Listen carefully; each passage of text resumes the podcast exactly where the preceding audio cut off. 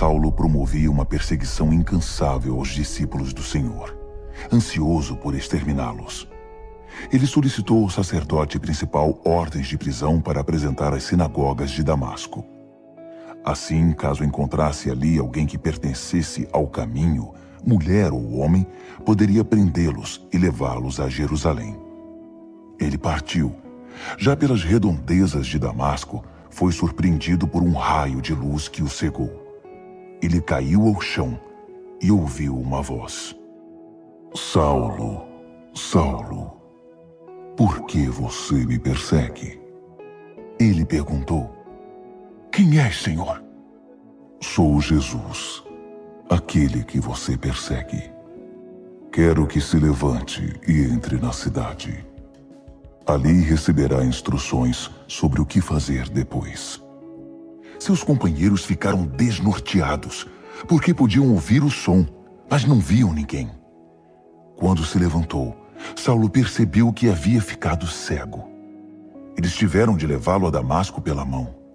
Ele continuou cego por três dias e, durante esse tempo, não comeu nem bebeu nada. Havia um discípulo em Damasco chamado Ananias, e o Senhor lhe disse numa visão: Ananias. Sim, Senhor, ele respondeu. Levante-se e vá à rua direita. Quando chegar à casa de Judas, pergunte por um homem de Tarso. Seu nome é Saulo. Ele está lá orando. Acabou de ter um sonho em que viu um homem chamado Ananias entrar na casa e impor as mãos sobre ele para que pudesse enxergar outra vez. Ananias protestou. Senhor, não pode ser. Todos falam desse homem e das coisas terríveis que tem feito, do terror que causa contra o povo do Senhor em Jerusalém. E agora ele está aqui com documentos do sacerdote principal que o autorizam a fazer o mesmo conosco. Mas o Senhor disse: Não discuta. Eu o escolhi como meu representante pessoal entre judeus, outros povos e reis. E agora estou prestes a mostrar a ele o que o aguarda, o sofrimento que acompanhará a tarefa.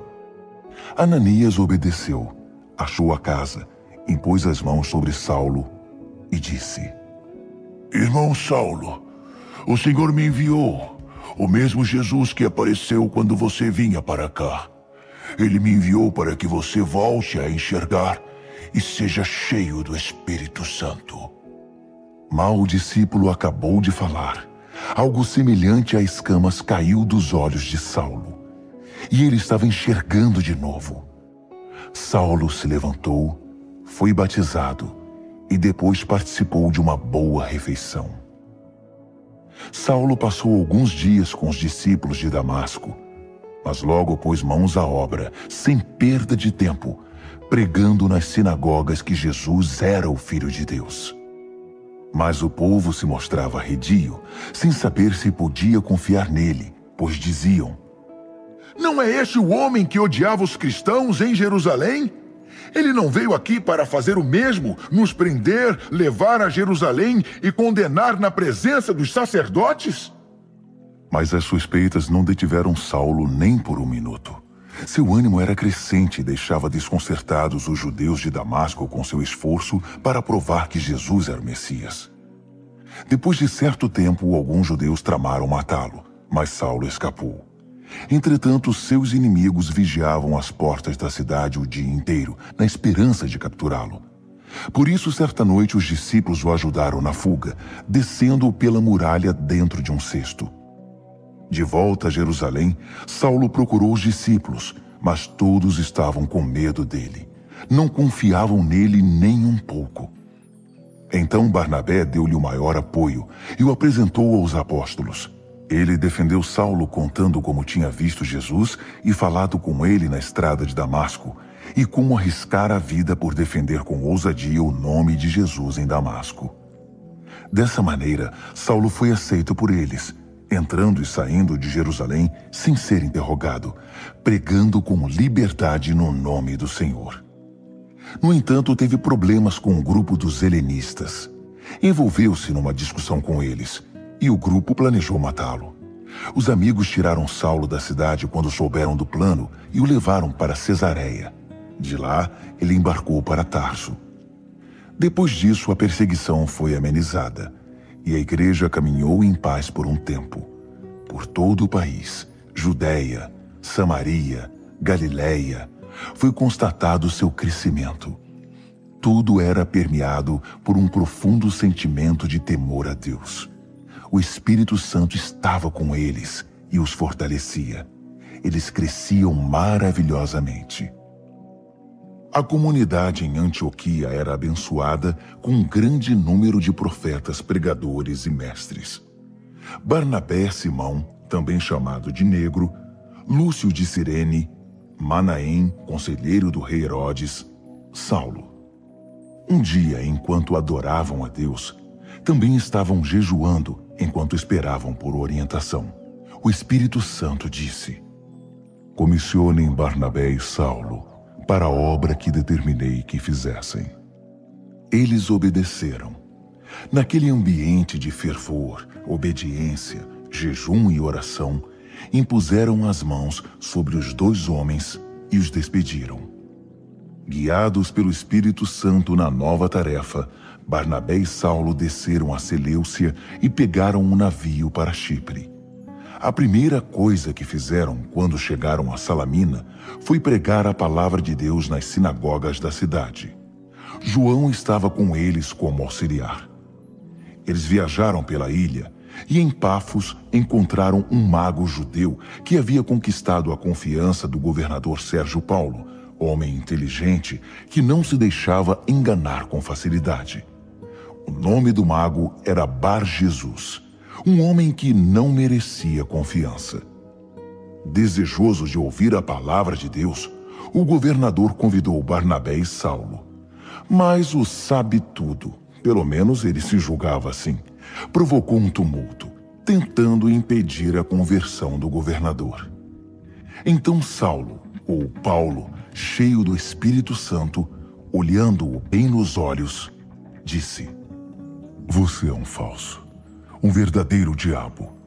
Você passa as noites inventando esquemas para enganar o povo. Mas agora que você desafiou Deus, o jogo acabou. Você vai ficar cego. Não vai ver a luz do sol por um bom tempo. Na mesma hora, ele perdeu a visão. Começou a tropeçar nas coisas e pediu que alguém o guiasse pela mão. Diante de tudo isso, o governador tornou-se cristão, muito impressionado com tudo o que era dito a respeito do Senhor. De Pafos, Paulo e seus companheiros navegaram até Perge, na Panfilha. Ali, João desistiu da viagem e voltou para Jerusalém. De Perge, o restante do grupo viajou até Antioquia, na Pisídia. No sábado, foram à sinagoga. Depois da leitura das Escrituras, Além de Deus e os profetas, o líder da reunião lhes perguntou: Amigos, vocês têm algo a dizer? Uma palavra de encorajamento, talvez? Paulo se pôs de pé, fez uma pausa, respirou fundo e disse: Meus patrícios e amigos de Deus, ouçam. Deus teve um interesse especial por nossos antepassados libertou nosso povo, que vivia oprimido no Egito, e os tirou de lá em grande estilo. Cuidou deles durante cerca de 40 anos naquele deserto, e depois, tendo eliminado sete inimigos que os enfrentavam, deu a eles a terra de Canaã. Tudo isso aconteceu num período de cerca de 450 anos. Até o tempo do profeta Samuel, Deus deu a eles juízes para liderá-los. Então eles pediram um rei, e Deus designou Saul, filho de Quis, da tribo de Benjamim. Depois de Saul ter governado 40 anos, Deus lhe tirou o trono e o entregou a Davi com esta declaração: Vasculhei a terra e encontrei Davi, filho de Jessé. O seu coração está em sintonia com o meu coração, e ele fará toda a minha vontade. Dos descendentes de Davi, Deus fez surgir um Salvador para Israel, Jesus. Foi como prometera, mas somente depois de João ter anunciado sua vinda ao povo, preparando-os para uma mudança radical de vida. No final de seu ministério, João esclareceu: Vocês pensam que sou o Messias? Não, não sou o Messias. Mas aquele que vocês aguardaram todos esses anos está para chegar. E eu estou prestes a sair de cena. Prezados irmãos e irmãs, filhos de Abraão e amigos de Deus, essa mensagem de salvação foi enviada exatamente a vocês. O povo e os líderes de Jerusalém não o reconheceram como Messias e o condenaram à morte. Mesmo sem encontrar um bom motivo, exigiram que Pilatos o executasse. Eles fizeram apenas o que os profetas disseram que fariam, mas não tinham ideia de que estavam seguindo ao pé da letra o que os profetas haviam previsto. Embora os escritos desses profetas fossem lidos todos os sábados nas sinagogas que eles frequentavam.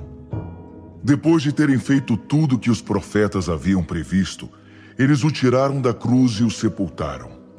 Deus então o ressuscitou dos mortos. Não há dúvida. Ele apareceu várias vezes e em vários lugares aos que o haviam acompanhado por anos na Galiléia. E essas pessoas continuam a dar testemunho de que ele está vivo. Agora, estamos hoje aqui trazendo a boa notícia a vocês. A mensagem que Deus prometeu aos pais tornou-se real para os filhos, para nós. Ele ressuscitou Jesus exatamente como está escrito no Salmo 2. Meu filho, meu próprio filho, hoje eu o celebro. Quando ele o levantou dos mortos, fez isso de modo definitivo. Ele não vai voltar a morrer e se decompor, porque Isaías afirmou: Vou dar a todos vocês as bênçãos prometidas a Davi. Essa é também a oração do salmista. Tu não vais deixar que teu santo se decomponha e apodreça. Depois de cumprir a missão para a qual Deus o designou, Davi morreu e está sepultado há muito tempo, e seu corpo se decompôs. Mas aquele que Deus ressuscitou não se decompôs. Quero que vocês saibam, meus prezados, que é por causa do Jesus ressuscitado que o perdão dos pecados pode ser prometido a vocês. Ele realiza, naqueles que creem, tudo o que a lei de Moisés nunca pôde realizar. Mas qualquer um que crê no Jesus ressuscitado é declarado bom e justo diante de Deus. Não façam pouco caso do que estou dizendo. Não queiram que a palavra do profeta se aplique a vocês. Cuidado, cínicos. Olhem bem. Observem o mundo de vocês se despedaçar. Vou fazer algo bem diante dos seus olhos em que vocês não vão acreditar, ainda que estejam vendo. Quando a reunião acabou, Paulo e Barnabé foram convidados a pregar no sábado seguinte.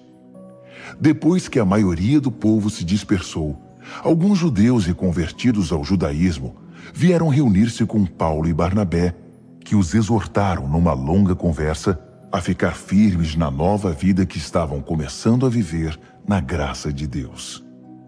No sábado seguinte, praticamente a cidade inteira foi ouvir a palavra de Deus.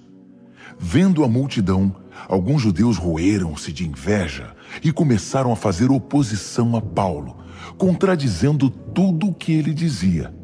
Um espetáculo deprimente. Mas Paulo e Barnabé ficaram firmes e declararam: Era necessário que a palavra de Deus fosse pregada primeiro a vocês, judeus. Mas como vocês não querem nada com ela, deixando claro que não abrem o coração para a vida eterna, a porta está aberta aos de fora. Vamos prosseguir neste caminho, obedecendo às ordens de Deus, que disse: Eu o estabeleci como luz às nações. Você proclamará salvação aos quatro ventos e pelos sete mares. Quando os de fora, isto é, os que não são judeus, ouviram isso, mal se seguravam de tanta alegria. E todos os que estavam destinados à vida plena depositaram a confiança em Deus. Eles honraram a palavra de Deus, recebendo essa vida. E a mensagem se espalhou como fogo incontrolável por toda a região. Alguns judeus convenceram as mulheres mais respeitadas e os homens de alta posição na cidade de que o agradável estilo de vida deles estava ameaçado. Alarmados, forçaram Paulo e Barnabé a sair da cidade. Os dois discípulos deram de ombros e foram para a cidade seguinte, Icônio. Estavam felizes, transbordantes de alegria e do Espírito Santo. Quando chegaram a Icônio, procuraram a sinagoga como sempre faziam e pregaram ao povo. A mensagem convenceu os judeus e não judeus. E não foi pouca gente. Mas os judeus descrentes começaram a difamar Paulo e Barnabé, semeando desconfiança e suspeita na mente do povo. Os dois apóstolos ficaram ali um bom tempo, falando aberta e confiantemente, manifestando os dons de Deus que confirmava a obra deles com milagres e maravilhas. No entanto, a opinião pública se dividiu. Alguns ficaram do lado dos judeus e outros defendiam os apóstolos. Um dia, depois de saber que um grupo formado por judeus e não-judeus havia sido organizado para linchá-los, Paulo e Barnabé fugiram para as cidades próximas da Licaônia, Listra, Derbe e região.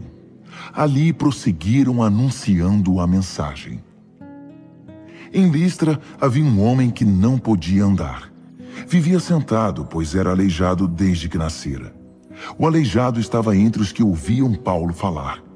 E olhando-o nos olhos, o apóstolo viu que ele estava pronto para a obra de Deus, pronto para crer. Então disse bem alto para que todos ouvissem: Ponha-se de pé! O homem levantou-se e começou a pular e andar como se tivesse feito aquilo a vida toda. Quando viu o milagre, a multidão gritou entusiasmada no dialeto licaônico. Os deuses desceram a nós! Estes homens são deuses! Para eles, Barnabé era Zeus, Paulo Hermes, o mensageiro dos deuses, pois era Paulo quem falava. O sacerdote do santuário de Zeus organizou uma procissão com bois enfeitados, e o povo em fila caminhando para os portões, prontos para o ritual de sacrifício. Quando Barnabé e Paulo perceberam o que estava acontecendo, trataram logo de impedi-los. Sacudindo os braços, interromperam a procissão, dizendo: O que é isso? O que pensam que estão fazendo? Não somos deuses. Somos homens como vocês e estamos aqui para trazer a mensagem, para convencê-los a abandonar essas superstições e abraçar o Deus vivo, o Deus que nos fez e tudo mais: céu, terra, mar e tudo o que neles há. Nas gerações antes de nós, Deus permitiu que cada povo seguisse seu caminho. Mesmo assim, não os deixou sem pistas de sua existência, pois é o autor da bela criação, derrama chuva e concede grandes colheitas.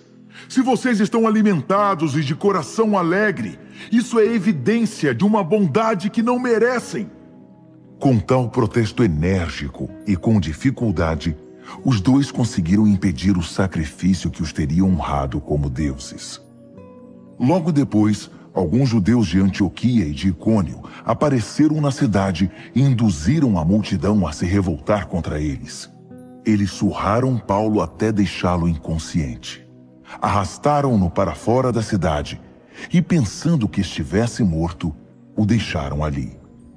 Quando os discípulos chegaram ao lugar em que o apóstolo estava, ele voltou a si e se levantou. Retornou à cidade, mas no dia seguinte partiu para Derbe com Barnabé. Depois de proclamar a mensagem em Derbe e estabelecer um bom grupo de discípulos, eles refizeram um caminho até Listra, depois até Icônio e em seguida Antioquia, encorajando os discípulos e exortando-os a prosseguir na fé e a não desistir. Também deixaram claro para todos que não seria fácil Todo que está a caminho do reino de Deus enfrentará tempos difíceis. Paulo e Barnabé escolheram líderes em cada igreja. Depois de orar e jejuar, consagraram os novos líderes ao Senhor, a quem haviam confiado a própria vida. Fizeram o um caminho de volta, sempre trabalhando, e através da Pisídia chegaram a Panfilha e pregaram em Perge. Por fim chegaram a Atália e embarcaram no navio de volta para Antioquia, onde tudo havia começado.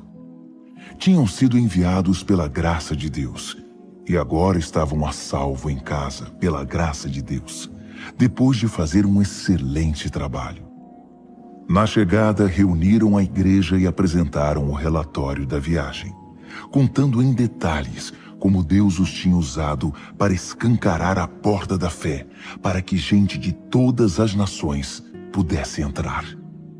Ficaram ali algum tempo descansando com os discípulos. Pouco depois, alguns judeus chegaram da Judéia, insistindo em que todos deveriam ser circuncidados. Diziam aos não-judeus: Se vocês não se circuncidarem conforme a lei mosaica, não poderão ser salvos.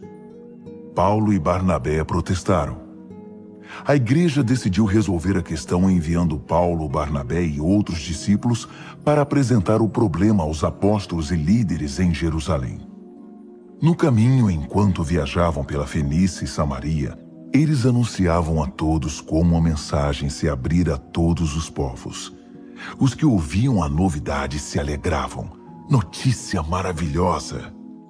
Chegando a Jerusalém, Paulo e Barnabé foram muito bem recebidos pela igreja e pelos apóstolos e líderes. Eles apresentaram um relato da viagem e de como Deus os usara para abrir as portas aos demais povos. Mas alguns fariseus puseram-se de pé para falar. Eles tinham se convertido, mas ainda mantinham a linha dura dos fariseus. Disseram: vocês têm que circuncidar os pagãos convertidos. É preciso fazê-los guardar a lei de Moisés. Os apóstolos e líderes convocaram uma reunião especial para estudar o assunto. Enquanto os argumentos eram trocados, os ânimos esquentavam.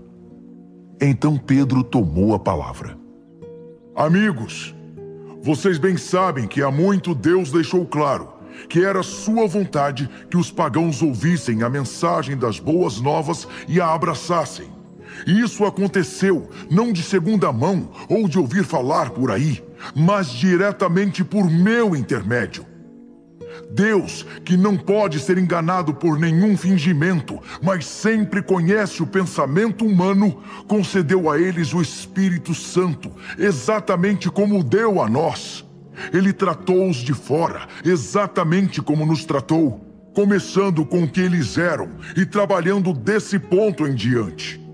Depois que creram nele, tiveram a vida purificada.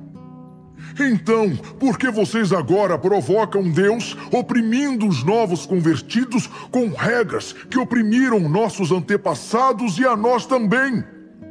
Acreditamos que somos salvos pelo que o Senhor Jesus, por sua pura graça, maravilhosamente fez por nós e também pelos que não são da nossa nação.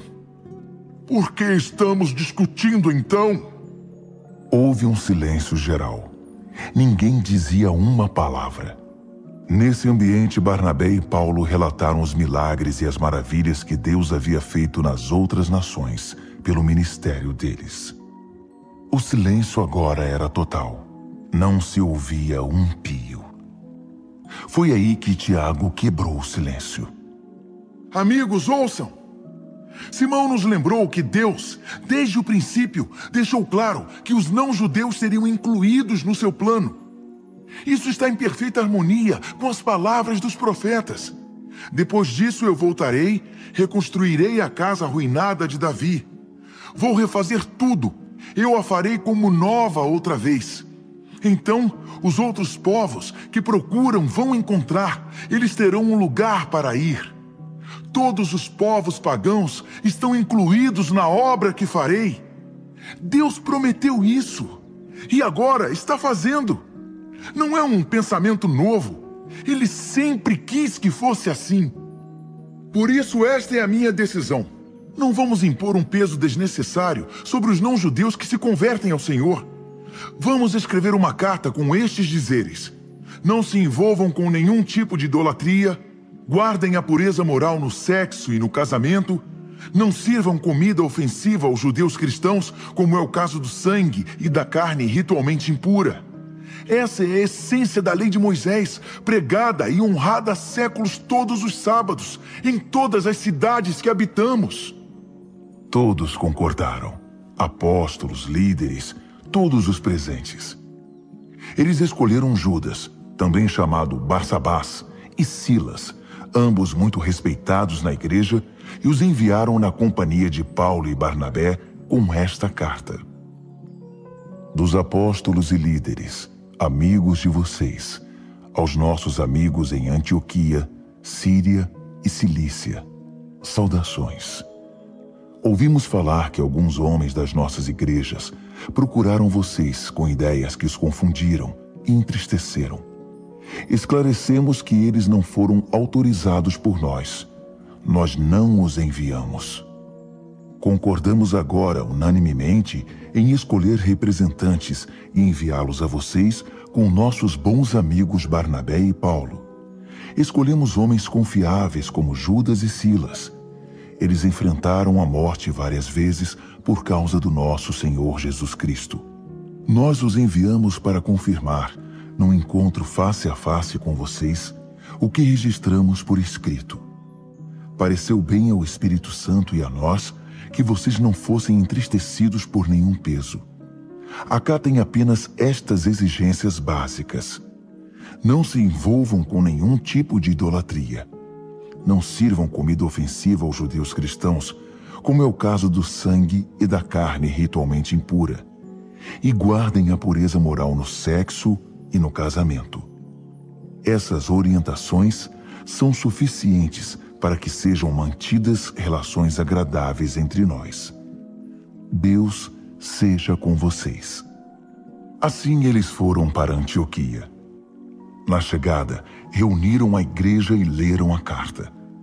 O povo ficou aliviado e satisfeito. Judas e Silas, bons pregadores, fortaleceram os novos irmãos com palavras de encorajamento e esperança. Na hora de ir para casa, os novos amigos se despediram deles com alegria e muitos abraços. Dessa maneira, voltaram para informar o resultado da missão aos que tinham enviado. Paulo e Barnabé permaneceram em Antioquia, ensinando e pregando a palavra de Deus. Mas não estavam sozinhos. Já havia muitos mestres e pregadores na época em Antioquia. Depois de alguns dias, Paulo disse a Barnabé: Vamos voltar e visitar todos os nossos amigos em cada uma das cidades em que pregamos a palavra de Deus. Vamos ver como eles estão. Barnabé queria levar João, também chamado Marcos, mas Paulo não concordou. Não queria levar alguém que desistira com facilidade, que na primeira dificuldade os abandonou na Panfilha. Os ânimos se exaltaram e, por fim, eles seguiram caminhos separados. Barnabé navegou com Marcos para Chipre. Paulo escolheu Silas e, recomendados pelos amigos à graça do Senhor, rumou para a Síria e a Cilícia, a fim de levar uma palavra de ânimo àquelas comunidades. Paulo foi primeiro a Derbe e depois a Listra. Ali encontrou um discípulo, Timóteo, filho de uma mãe judia muito consagrada e de pai grego. Todos os amigos em Listra e Icônio garantiram que ele era um rapaz excelente. Paulo quis levá-lo para admissão, mas primeiro o circuncidou para não ofender os judeus que viviam naquela região. Todos sabiam que o pai dele era grego. Enquanto viajavam de cidade em cidade, apresentavam as orientações que os apóstolos e líderes em Jerusalém haviam decidido. Essa medida se revelou bastante útil. Dia após dia, as igrejas se fortaleciam na fé e cresciam em número. Eles foram para a Frígia e atravessaram a região da Galácia. O plano era seguir na direção oeste até a província da Ásia, mas o Espírito Santo impediu que prosseguissem. Eles foram para Mísia e tentaram seguir para o norte até Bitínia. Mas o Espírito de Jesus também não os deixou ir para lá. Depois de passar pela Mísia, desceram até o porto marítimo de Troade. Naquela noite, Paulo teve um sonho. Um macedônio estava de pé na praia e chamava do outro lado do mar: Venha a Macedônia e ajude-nos. O sonho foi revelador para Paulo. Imediatamente ele começou a fazer os preparativos para a viagem à Macedônia. Tudo estava acertado. Agora sabíamos com certeza que Deus nos havia chamado para pregar aos europeus. Embarcando em Troade, fomos direto para Samotrácia. No dia seguinte, chegamos a Neápolis e fomos de lá até Filipos, a cidade principal daquela parte da Macedônia e muito importante, uma colônia romana. Ficamos ali vários dias. No sábado, deixamos a cidade e fomos ao rio, informados de que havia uma reunião de oração nesse lugar. Conversamos com as mulheres que se reuniam ali. Uma delas, chamada Lídia de Tiatira, era negociante de tecidos caros e conhecida por ser mulher consagrada a Deus. Enquanto ouvia com atenção o que era dito, o Senhor lhe abriu o coração e ela creu. Depois que foi batizada, com todos os de sua casa, ela, num gesto de hospitalidade, nos convidou. Se vocês confiam que sou uma de vocês e que creio no Senhor, venham para minha casa e sejam meus hóspedes. Nós até hesitamos mas ela não aceitaria um não como resposta. Depois disso, num outro dia, a caminho do lugar de oração, uma escrava ficou andando atrás de nós. Ela tinha um espírito de adivinhação e havia ganhado muito dinheiro para seus donos. Ela começou a seguir Paulo por toda parte, chamando a atenção de todos para nós. Estes homens servem o Deus Altíssimo! Eles estão abrindo o caminho da salvação para vocês. Ela fez a mesma coisa durante vários dias, até que, não suportando mais, Paulo voltou-se e ordenou ao Espírito: Saia, em nome de Jesus Cristo! Saia dela! E na mesma hora, o Espírito saiu. Quando os donos dela perceberam que o negócio lucrativo tinha ido por água abaixo, foram atrás de Paulo e Silas e os levaram à praça do mercado. Os dois foram presos e levados ao tribunal com a seguinte acusação: Estes homens estão perturbando a paz. São perigosos agitadores judeus que subvertem a ordem e a lei de Roma. A multidão, na mesma hora, começou a pedir sangue. Os juízes atenderam ao pedido da multidão mandaram rasgar as roupas de Paulo e Silas e ordenaram que fossem açoitados. Depois de baterem neles até cansar, mandaram ambos para a cadeia, recomendando ao carcereiro que os deixassem sob severa vigilância, para que não pudessem escapar. Ele os prendeu na cela de segurança máxima, com algemas de ferro nas pernas. Por volta da meia-noite, Paulo e Silas oravam e cantavam fervorosamente a Deus. Os outros prisioneiros não podiam acreditar no que escutavam. Foi quando, de repente, aconteceu um terremoto. A cadeia inteira tremeu. Todas as portas se abriram e os prisioneiros ficaram livres. Nisso, o carcereiro acordou e viu todas as portas da prisão abertas Pensando que todos os prisioneiros tivessem escapado, sacou da espada e estava prestes a cometer suicídio, imaginando que seria morto de qualquer maneira. Mas Paulo gritou: Não faça isso! Estamos todos aqui. Ninguém fugiu. Então o carcereiro pegou uma tocha e entrou. Trêmulo, caiu diante de Paulo e Silas. Ele os levou para fora e perguntou: Senhores, que devo fazer para ser salvo? Para viver de verdade? Eles responderam: Deposite sua inteira confiança no Senhor Jesus, e você terá salvação e saberá o que é viver de verdade, e todos os da sua casa também. Eles contaram a história do Senhor em detalhes. Toda a família estava reunida agora. Ninguém quis dormir naquela noite. O carcereiro os deixou à vontade e cuidou dos ferimentos deles. Ele nem pôde esperar amanhecer e foi logo batizado com toda a família. Depois ofereceu uma refeição em sua casa. O clima era de festa, uma noite para ninguém esquecer. Ele e sua família creram em Deus e todos na casa participaram da celebração. Ao raiar do dia, os juízes enviaram oficiais de justiça com a seguinte ordem: Libertem esses homens. O carcereiro deu a notícia a Paulo. Os juízes mandaram dizer que vocês estão livres para seguir o caminho de vocês. Estão livres. Vão em paz. Mas Paulo não se moveu e disse aos oficiais de justiça: Eles nos espancaram em público e jogaram na cadeia legítimos cidadãos romanos. Agora querem resolver a situação por baixo dos panos? Nada disso. Se nos querem tirar daqui, que venham eles mesmos e nos libertem à vista de todos. Os oficiais de justiça deram um recado e os magistrados entraram em pânico, porque não imaginavam que Paulo e Silas fossem cidadãos romanos. Eles correram para lá, apresentaram suas desculpas e pessoalmente os acompanharam, implorando que saíssem da cidade pacificamente.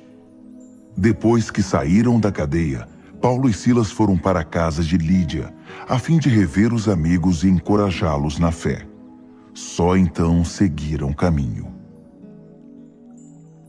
Pegando a estrada para o sul, através de Anfípolis e Apolônia, chegaram a Tessalônica, onde havia uma comunidade de judeus. Paulo dirigiu-se à sinagoga, como sempre fazia quando chegava a uma cidade, e por três sábados seguidos ensinou as Escrituras ao povo. Explicou a eles vários textos, de modo que finalmente entenderam o que tinham lido a vida toda: que o Messias tinha de ser morto e ressuscitado dos mortos. Não havia alternativa. E que esse Jesus que apresento é o Messias. Alguns se convenceram e se uniram a Paulo e Silas entre eles muitos gregos que criam no Deus único e um número considerável de mulheres da aristocracia. Mas os judeus de linha dura ficaram furiosos com as conversões. Loucos de inveja, reuniram um grupo de arruaceiros e uma turba terrível. Aterrorizando a cidade, avançaram contra Paulo e Silas. Eles invadiram a casa de Jason, pensando que Paulo e Silas estavam hospedados ali. Como não os encontraram, agarraram Jason e seus amigos e os arrastaram à presença das autoridades da cidade, gritando como loucos. Esta gente quase destruiu o mundo e agora está aqui, na porta da nossa casa, atacando tudo a que damos valor. E Jason os está escondendo. Estes vira-casacas e traidores dizem que Jesus é rei e que César não é nada. As autoridades da cidade e a multidão ficaram alarmadas com o que ouviram. Assim, impuseram uma fiança pesada sobre Jason e depois o libertaram, enquanto investigavam as acusações. Naquela noite, no meio da escuridão, os amigos de Paulo e Silas os tiraram da cidade. Eles foram enviados a Bereia, onde mais uma vez se misturaram à comunidade judaica. Ali, os judeus receberam a mensagem de Paulo com entusiasmo e se encontravam com ele diariamente, examinando as Escrituras para ver se elas davam mesmo apoio ao que ele dizia. Foi muito melhor do que em Tessalônica. Muitos deles passaram a crer, e entre eles alguns gregos proeminentes da comunidade, mulheres e homens de influência. Mas não demorou muito e os judeus linha dura de Tessalônica souberam que Paulo estava pregando outra vez a palavra de Deus, agora em Bereia. Não perderam tempo. Correram para lá e trataram logo de incitar a multidão contra eles. Com a ajuda dos amigos, Paulo tomou um navio e escapou pelo mar. Silas e Timóteo ficaram ali. Os homens que ajudaram Paulo a fugir levaram-no para Atenas e o deixaram ali. Paulo enviou por eles uma mensagem a Silas e Timóteo: Venham assim que puderem. Enquanto aguardava Silas e Timóteo em Atenas, Paulo ficava cada vez mais irritado com todos aqueles ídolos do lugar. A cidade só tinha ídolos. Ele discutia na sinagoga com judeus e com outros que pensavam de modo semelhante.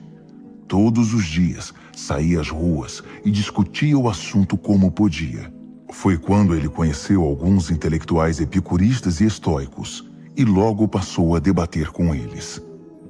Alguns fizeram pouco caso dele. Pura bobagem! Outros, ouvindo-o falar de Jesus e da ressurreição, ficaram intrigados. Uma perspectiva nova sobre os deuses. Fale mais. Os intelectuais combinaram uma apresentação pública no Areópago, onde havia um pouco mais de tranquilidade.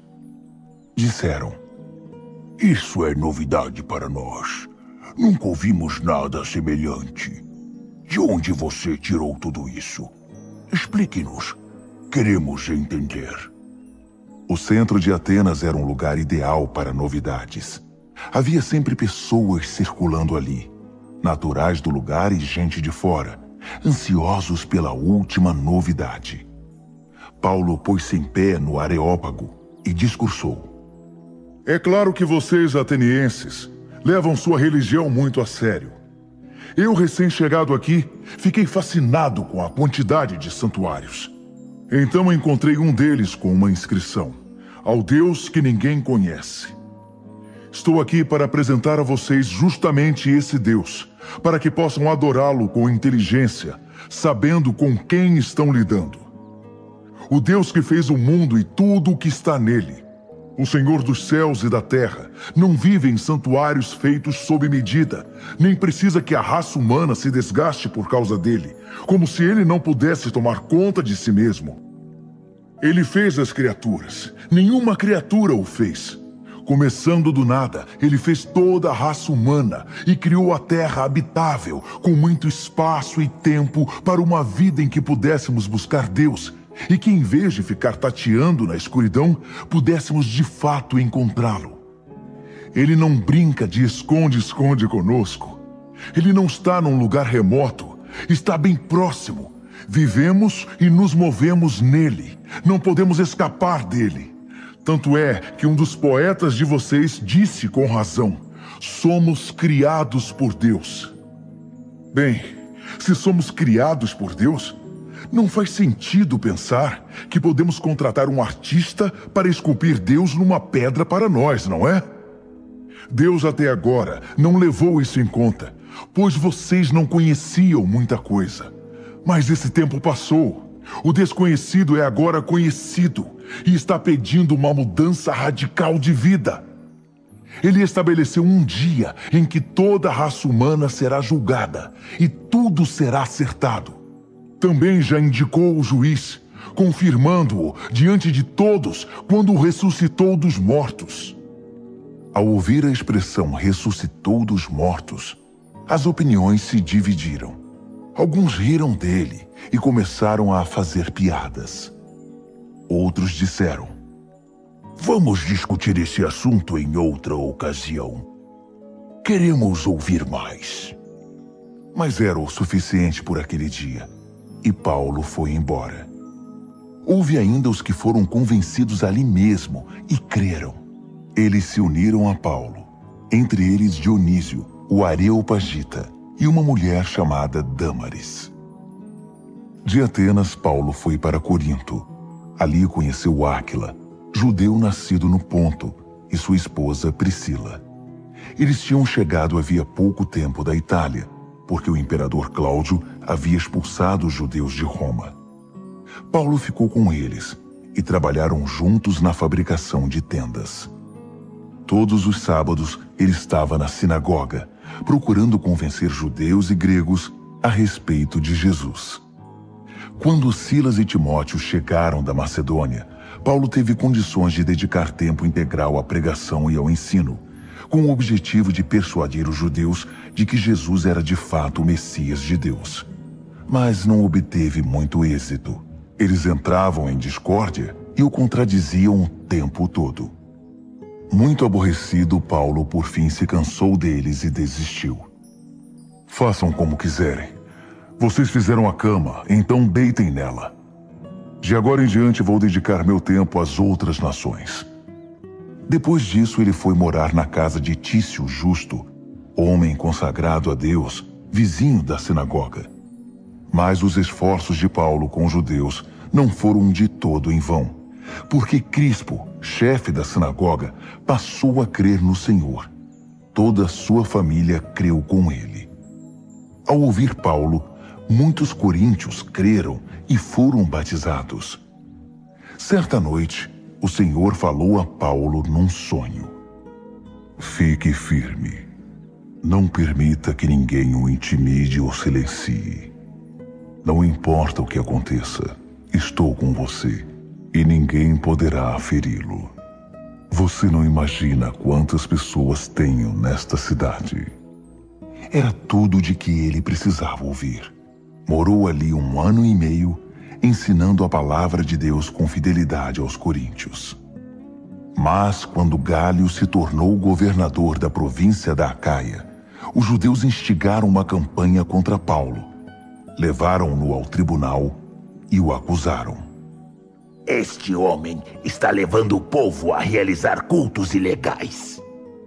Paulo estava prestes a se defender quando Galho o interrompeu e disse aos judeus: Se isso fosse um caso de conduta criminosa, eu os ouviria de bom grado.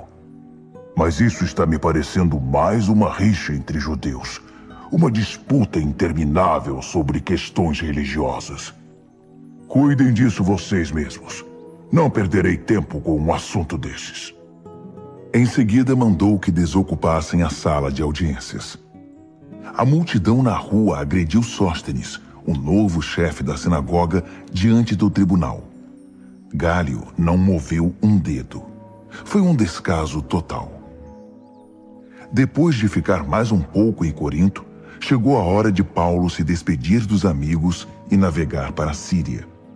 Priscila e Áquila estavam com ele. Antes de embarcar na cidade portuária de Sencreia, Paulo rapou a cabeça como parte de um voto que tinha feito. Eles aportaram em Éfeso. Priscila e Áquila desembarcaram e ficaram ali. Paulo deixou o navio apenas para pregar aos judeus na sinagoga. Eles queriam que ele ficasse mais tempo, mas Paulo disse que não podia.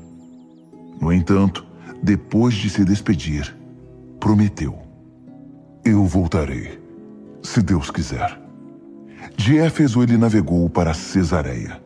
Saudou a igreja ali e foi para Antioquia, completando a jornada. Depois de passar um tempo considerável com os cristãos de Antioquia, Paulo partiu outra vez, agora para a Galácia e a Frígia, refazendo a antiga rota, cidade após cidade, sempre encorajando os discípulos. Foi então que um homem chamado Apolo apareceu em Éfeso. Ele era judeu nascido em Alexandria, no Egito, orador muito capaz, eloquente e excelente pregador. Conhecia bem o caminho do Senhor e era cheio de entusiasmo. Seu ensino a respeito de Jesus era preciso até certo ponto, pois ele só conhecia o batismo de João. Priscila e Áquila o ouviram quando ele pregou com poder na sinagoga. Depois o chamaram à parte e o deixaram a par do restante da história. Apolo decidiu seguir caminho até a província da Acaia. Os amigos de Éfeso deram sua bênção e escreveram uma carta de recomendação, na qual pediam que ele fosse recebido de braços abertos. A boa recepção foi recompensada. Apolo revelou ser um grande auxílio para os convertidos pela imensa graça de Deus. Ele era muito bom no debate público com os judeus, pois apresentava provas convincentes pelas Escrituras de que Jesus era de fato o Messias de Deus. Enquanto Apolo estava em Corinto, Paulo seguiu o caminho pelas montanhas e chegou a Éfeso, onde encontrou alguns discípulos. Assim que ali chegou, perguntou a eles: vocês receberam o Espírito Santo quando creram? Vocês o acolheram no coração? Ele está mesmo em vocês? Nunca nem ouvimos falar de Espírito Santo. Deus dentro de nós? Como foi então que vocês foram batizados? Perguntou Paulo. No batismo de João, responderam. Paulo disse: Isso explica tudo. João pregou um batismo de mudança radical de vida para que o povo pudesse estar pronto para receber aquele que viria depois dele, Jesus. Se vocês foram batizados no batismo de João, agora estão preparados para o que realmente importa: Jesus. E eles estavam. Assim que ouviram isso, foram batizados no nome do Senhor Jesus. Paulo impôs-lhes as mãos sobre a cabeça, e o Espírito Santo veio sobre eles. E louvavam a Deus em línguas, e falavam a respeito dos atos de Deus. Havia cerca de doze pessoas ali naquele dia. Em seguida, Paulo foi para a sinagoga. Ficou na cidade três meses, trabalhando para apresentar a eles o reino de Deus de maneira convincente. Mas começou a surgir resistência por parte de alguns, que começaram a espalhar boatos sobre o estilo de vida cristão. Paulo retirou-se levando os discípulos com ele e se estabeleceu na escola de Tirano, ministrando aulas diariamente. Fez isso por dois anos, dando a todos na província da Ásia, judeus e gregos, ampla oportunidade para ouvir a mensagem do Senhor. Deus fez coisas poderosas e incomuns por meio de Paulo. A notícia se espalhou e as pessoas começaram a trazer peças de roupas, lenços, mantas e coisas semelhantes para que tocassem com elas Paulo e depois os doentes. Foi impressionante. Os doentes eram curados e restaurados. Alguns exorcistas judeus itinerantes estavam na cidade e tentaram fazer o que pensavam ser o jogo de Paulo. Mencionavam o nome do Senhor Jesus às vítimas de espíritos malignos, dizendo: Domino você pelo Jesus pregado por Paulo. Os sete filhos de um tal de Serva, sacerdote principal judeu, tentaram fazer isso com um homem. E o espírito maligno respondeu: Conheço Jesus e já ouvi falar de Paulo. Mas quem são vocês? Então o possesso ficou enlouquecido. Pulou sobre os exorcistas, que levaram uma boa surra e ficaram de roupa rasgada. Nus e sangrando, eles fugiram dali. O fato se tornou conhecido de toda Éfeso, entre judeus e gregos. Espalhou-se a convicção de que Deus estava por trás de tudo aquilo.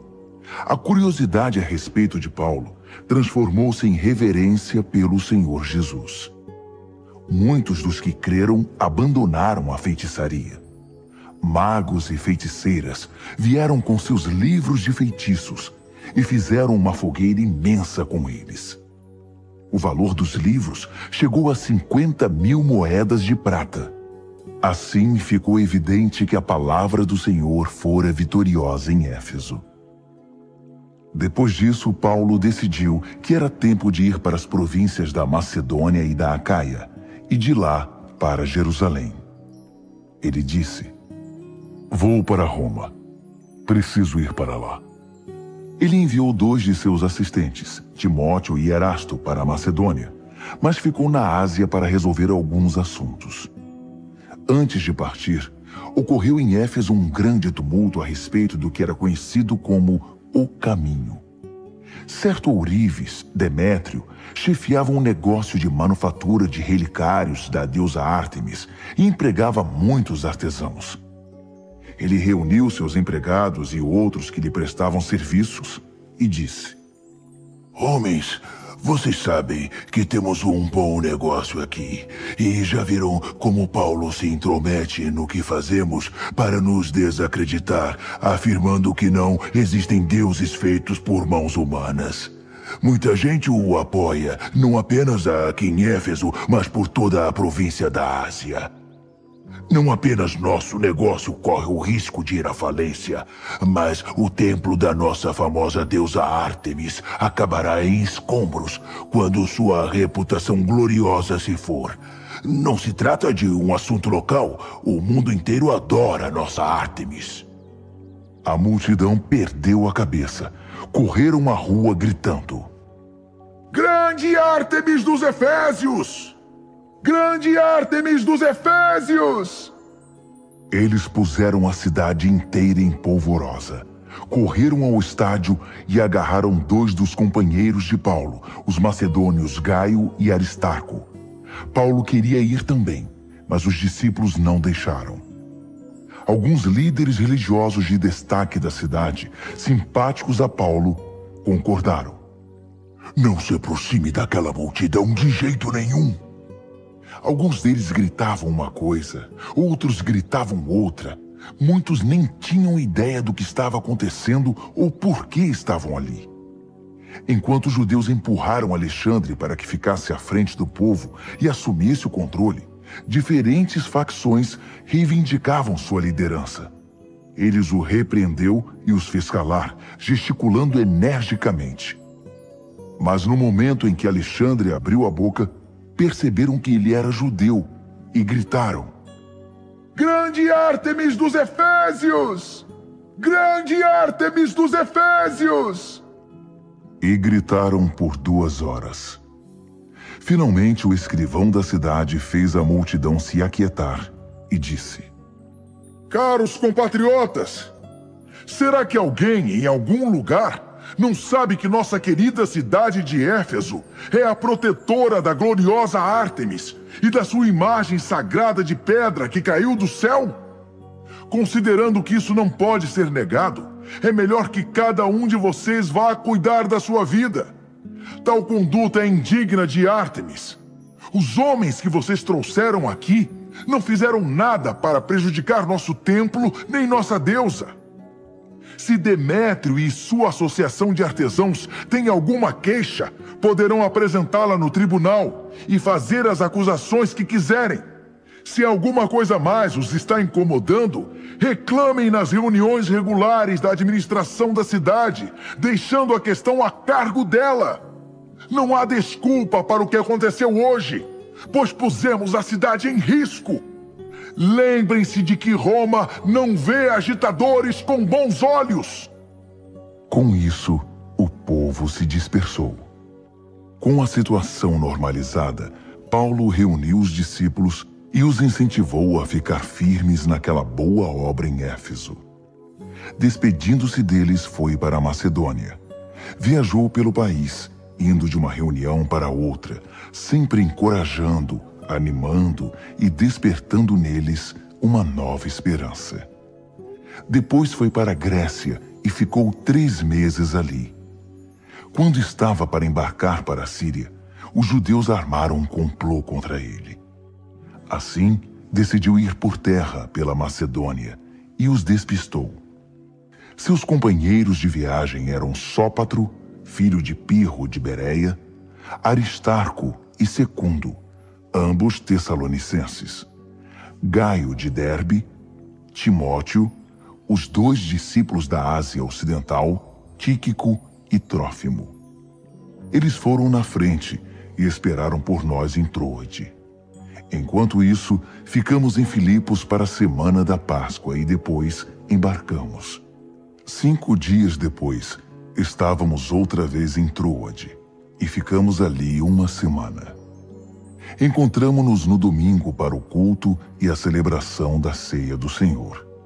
Paulo falou à comunidade. Nosso plano era sair de manhã bem cedo, mas Paulo falou muito até depois da meia-noite. Estávamos reunidos num andar superior bem iluminado. Um jovem chamado Eutico estava sentado numa janela. Como a palavra de Paulo se prolongou, Eutico dormiu e caiu da janela do terceiro andar. Quando foram socorrê-lo, ele estava morto. Paulo desceu também e sacudiu o rapaz, dizendo: Nada de choro, ainda há vida nele. Disse isso e subiu para servir a ceia do Senhor. continuou a falar a respeito da fé até a madrugada.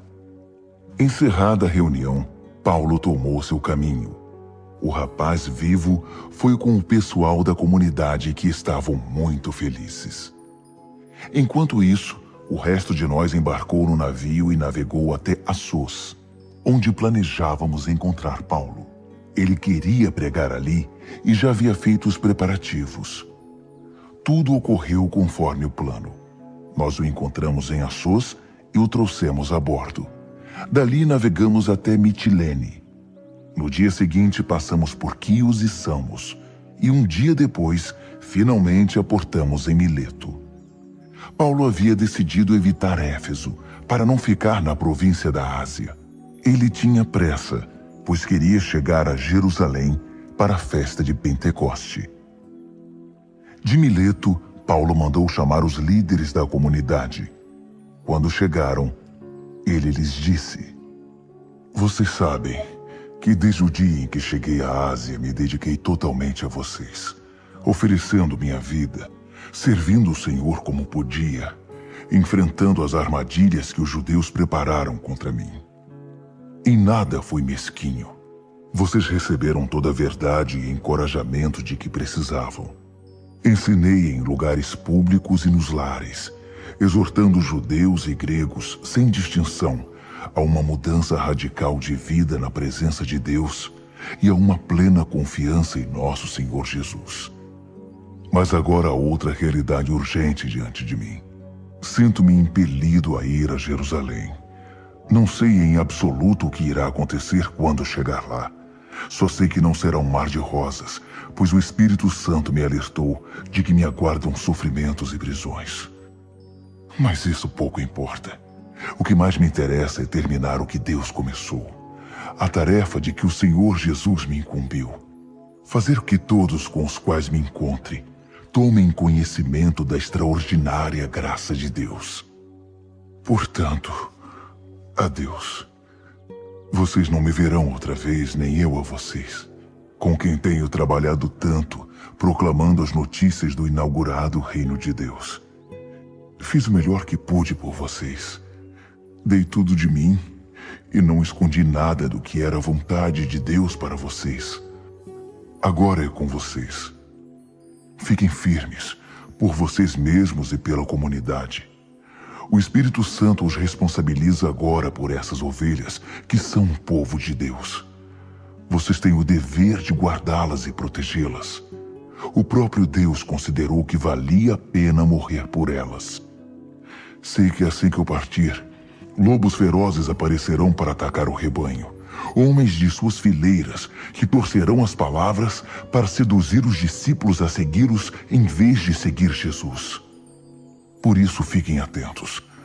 Lembrem-se desses três anos nos quais velei por vocês, sem desistir, derramando o meu coração por todos vocês.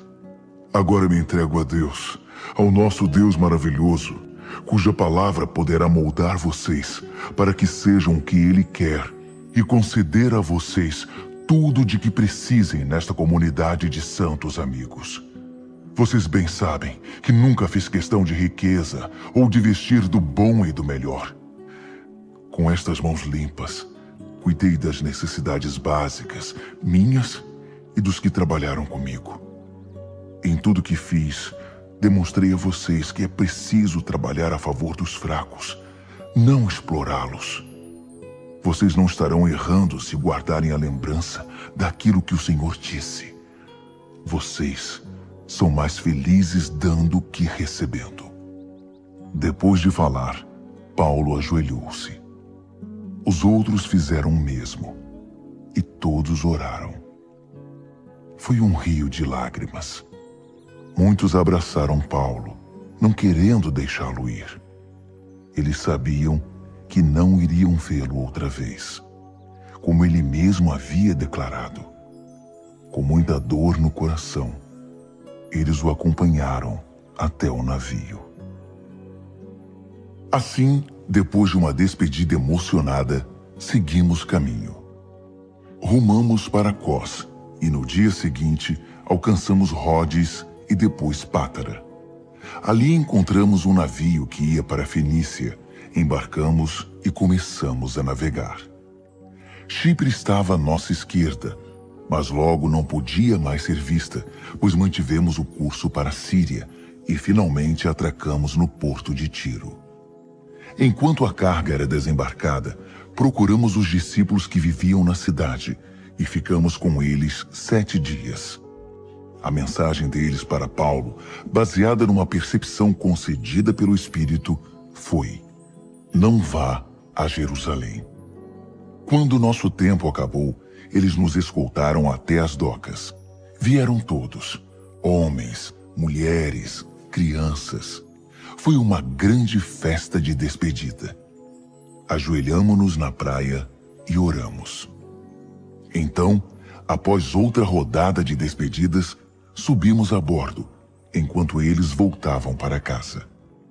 Uma rápida jornada de tiro a Ptolemaida completou a viagem. Saudamos nossos amigos cristãos ali e ficamos com eles um dia. De manhã fomos para Cesareia e ficamos com Filipe, o evangelista, um dos sete. Filipe tinha quatro filhas que eram virgens e profetizavam. A visita durou vários dias e um profeta da Judéia chamado Ágabo veio nos ver. Ele encaminhou-se diretamente para Paulo, pegou o cinto dele e, num gesto dramático, amarrou-se mãos e pés e disse: Isto é o que o Espírito Santo diz.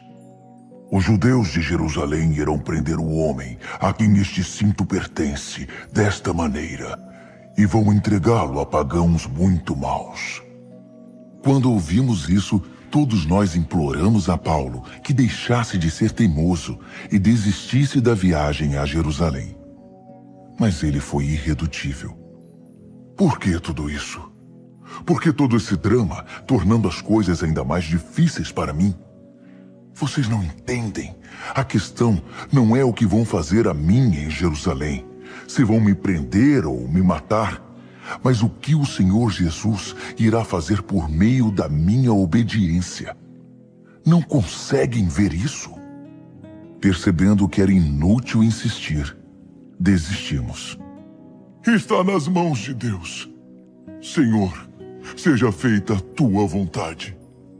Isso aconteceu pouco antes de pegarmos a bagagem para ir a Jerusalém. Alguns dos discípulos de Cesareia foram conosco e nos levaram à casa de Minazon, que nos recebeu calorosamente como hóspedes. Natural de Chipre, ele era do grupo dos discípulos mais antigos. Em Jerusalém, nossos amigos nos receberam de braços abertos, com muita alegria. Logo na manhã seguinte, fomos levar Paulo para ver Tiago.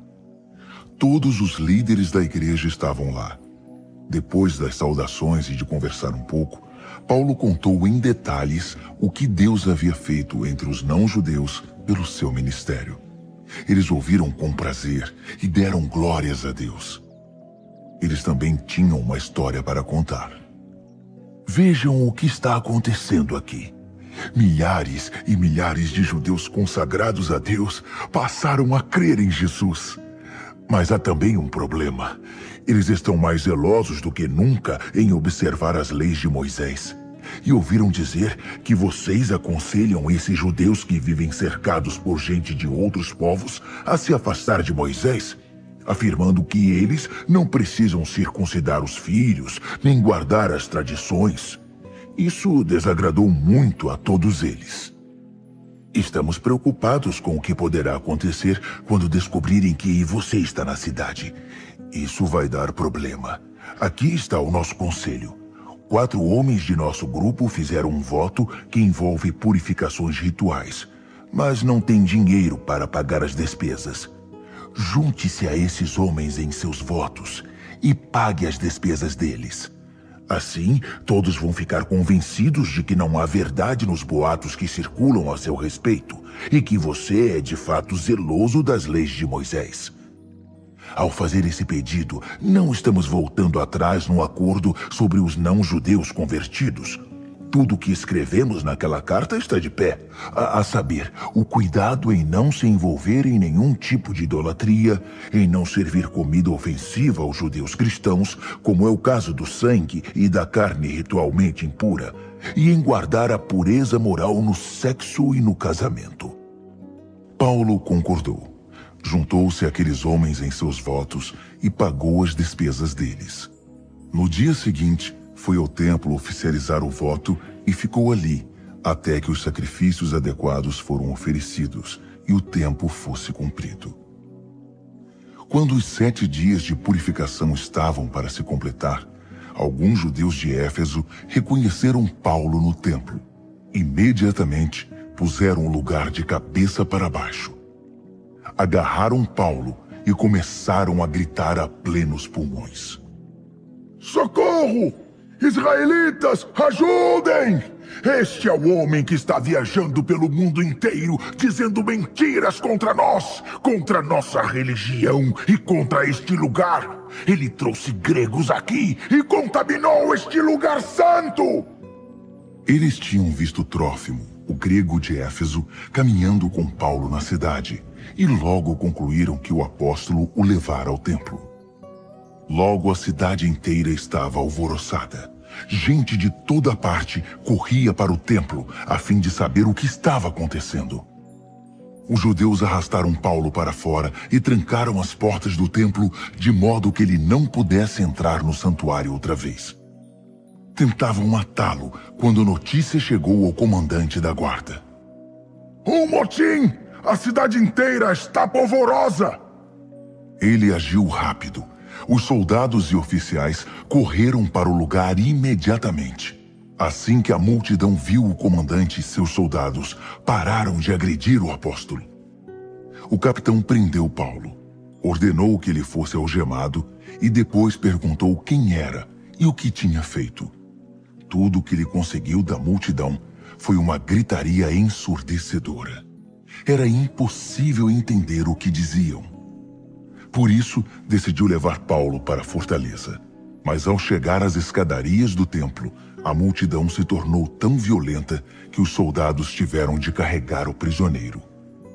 Enquanto o transportavam, a multidão ia atrás dele gritando: Mata! Mata!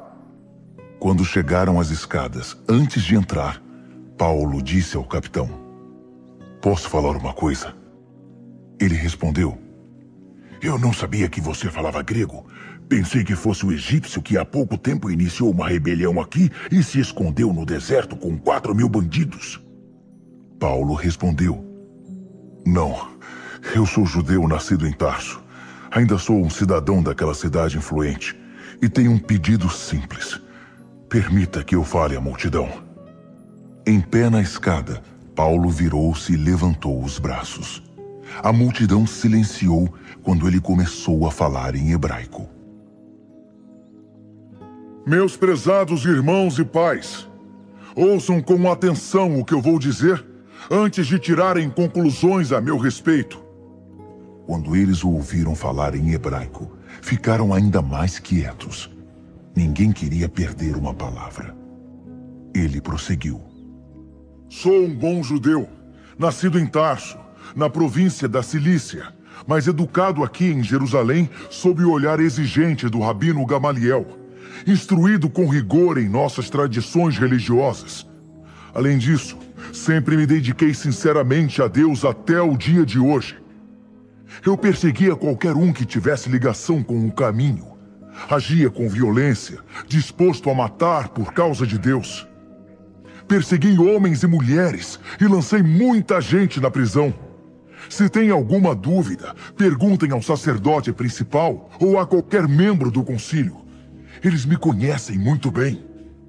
Certa vez, fui até nossos irmãos de Damasco, munido de documentos oficiais que me autorizavam caçar os seguidores de Jesus que viviam lá, prendê-los e trazê-los de volta a Jerusalém para serem sentenciados.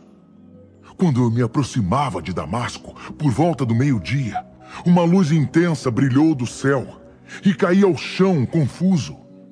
Então, ouvi uma voz: Saulo, Saulo, Por que você me persegue? Quem és, Senhor? Perguntei.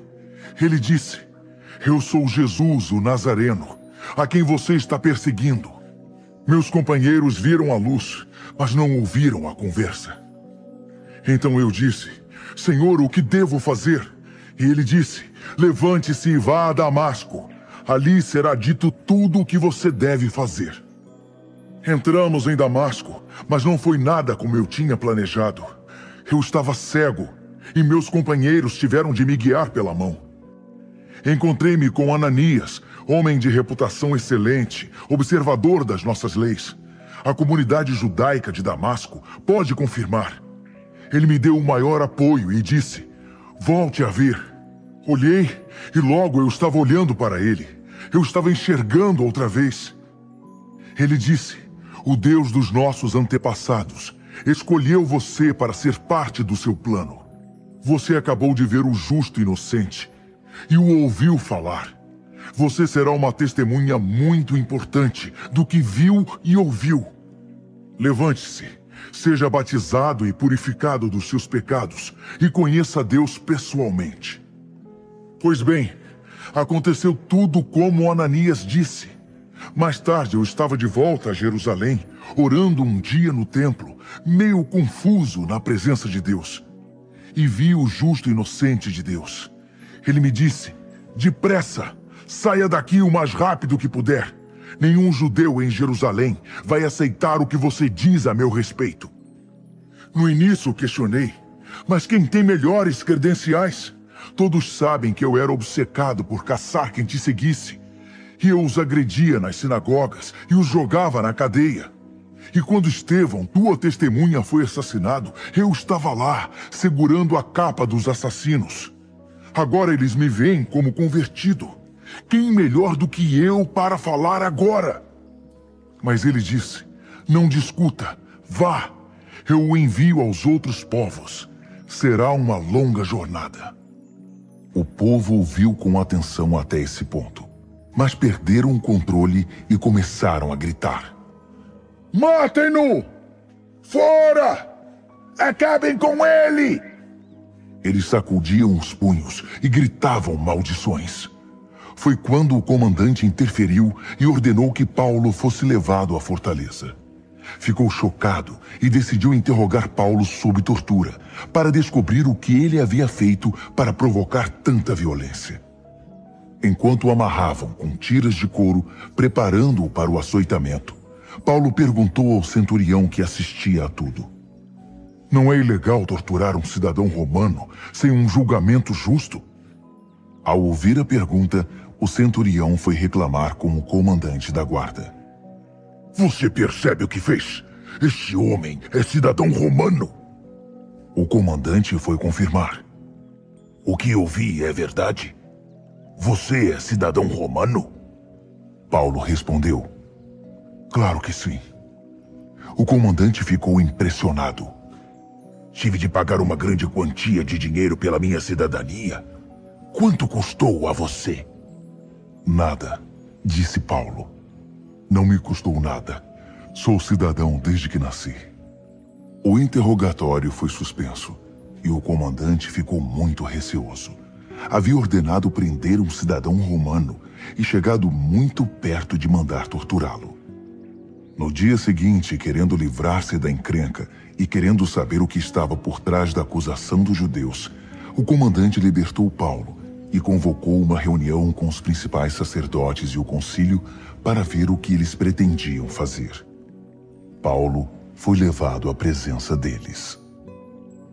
Paulo encarou com firmeza os membros do concílio e disse: Amigos, tenho vivido com a consciência limpa diante de Deus por toda a minha vida até este momento. A declaração irritou o sacerdote principal Ananias. Ele ordenou aos seus assistentes que esbofeteassem Paulo, mas Paulo reagiu de imediato. Deus irá castigá-lo, seu farsante.